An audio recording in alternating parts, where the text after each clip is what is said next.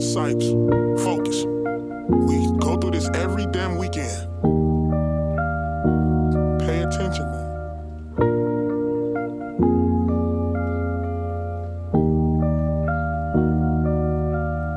I I never really had these conversations, but I like where it's going.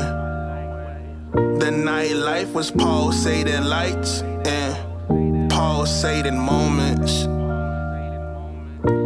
Spirit guides pouring spirits in cups of ice. Niggas get sinner floating A across their eyes. I'm like simmer down shit, but they like it's the summer now shit. So many women from out of town, some left they mans at a spite.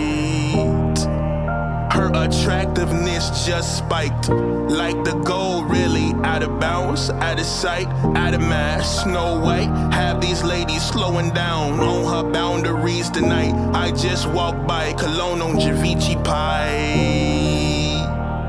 She felt comfortable in my circumference, Joe. She can taste my vibe, she can feel my energy inside her ovaries. It's over with, it's really over with. After a sniff of these pheromones, she say, I don't know why these you don't find them interested. She say, No, they're intercepted from me to you. Ooh. We're in different times, women taking chances these times. Aha. Yeah. Get me like, aha.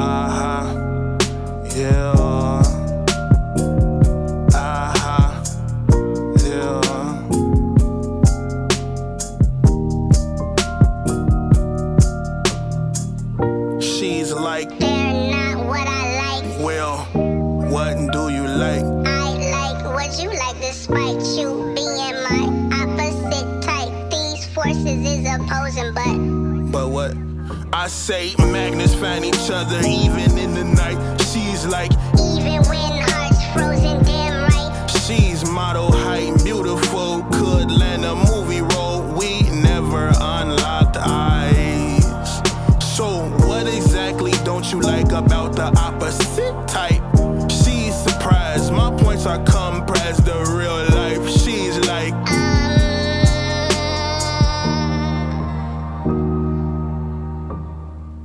I just like rose stem stimulated friction on the outside, like nerves hot, like the club ending. It's a dub then. Me too, this a win-win. I take my time before I put the tip jar. Gotta show grit to a T to her from a afar. Beforehand or after it, me and her body language is chit-chatting. She say, Alrighty then, I gotta go. Adios. Call me next week, or call me occasionally, or